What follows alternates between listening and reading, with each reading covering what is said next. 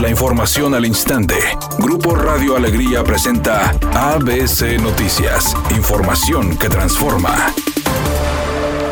Asociaciones de padres de familia pidieron a las autoridades estatales que se garantice la infraestructura suficiente y el abasto del agua para concretar el regreso a las aulas. Luz María Ortiz Quintos, presidenta del Instituto Nacional de Consultoría Familiar, destacó que es positivo el regreso presencial, pero apuntó que el anuncio realizado por el gobernador Samuel García debe detallar la obligatoriedad del mismo. Asimismo, indicó que si bien debe existir una colaboración entre la comunidad estudiantil y los municipios, la Secretaría de Educación en el Estado cuente con partidas presupuestales para asegurar la funcionalidad de los planteles escolares. Consideramos que esta medida de regreso a clases obligatorio es una buena intención por parte del gobierno, pero se debe de dar aunada a todo el plan de trabajo seguro que permite que los padres de familia, sobre todo del sector público, puedan pensar en que sí van a llevar a sus hijos a clases presenciales. Sentimos que esta medida de clases obligatorias son pensando nada más en un sector privilegiado de la comunidad. Aquellos padres de familia que saben que las escuelas están vaya, son un servicio privado. Por su parte, Yuli Mendoza de Redondo, titular de la Unión Neolonesa de Padres de Familia, dijo que se tienen avances en la corresponsabilidad de la comunidad educativa para el regreso presencial y atender el rezago escolar, pero también esperan que se den las condiciones para que esto suceda.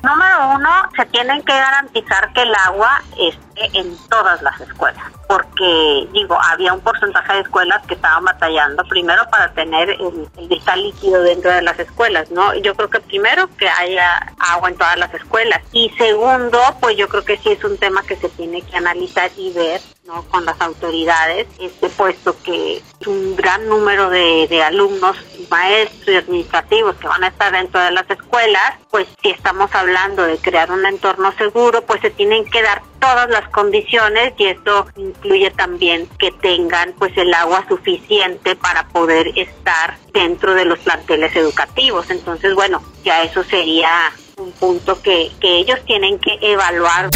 Secretario de Seguridad y Protección Ciudadana, Ricardo Mejía Verdeja, informó que fueron detenidos tres sujetos relacionados con el crimen de la periodista Lourdes Maldonado ocurrido el 23 de enero en Tijuana, Baja California. Decirles que en todo momento ha habido un trabajo de coordinación, Federación-Estado, un trabajo sin treguas, de inteligencia, de investigación, para determinar el modus operandi dijo que en los próximos días se podrá conocer el móvil del crimen de la periodista Lourdes Maldonado. Editorial ABC con Eduardo Garza. El gobierno de Samuel García ha evidenciado cinco presuntos actos de corrupción de la pasada administración estatal independiente, en dependencias como agua y drenaje, Metro Rey, Istelión, compra de camiones con sobrecostos y ahora obras de la línea 3 del metro, donde se pagaron más de tres veces a su valor original. Han evidenciado y puesto denuncias. Ahora falta el trabajo de investigación de la Fiscalía Anticorrupción, a ver si las denuncias no se quedan congeladas en la dichosa fiscalía, criticada por muchos por su falta de resultados. ABC Deportes informa con un contundente triunfo de 3-1 sobre el Al Jazeera. Monterrey terminó en quinto lugar su participación en el Mundial de Clubes de Emiratos Árabes Unidos. Un autogol de Sayed Sultán al minuto 4 abrió el marcador. Rogelio Funes Mori hizo el segundo al minuto 11, mientras que César Montes hizo el tercero al 25. El gol de la honra para el Al Jazeera lo anotó Bruno poquito después del minuto 90. Monterrey regresará a la ciudad este jueves en un vuelo que tendrá dos escalas y que durará cerca de 20 horas para seguir su participación en el torneo de Liga MX.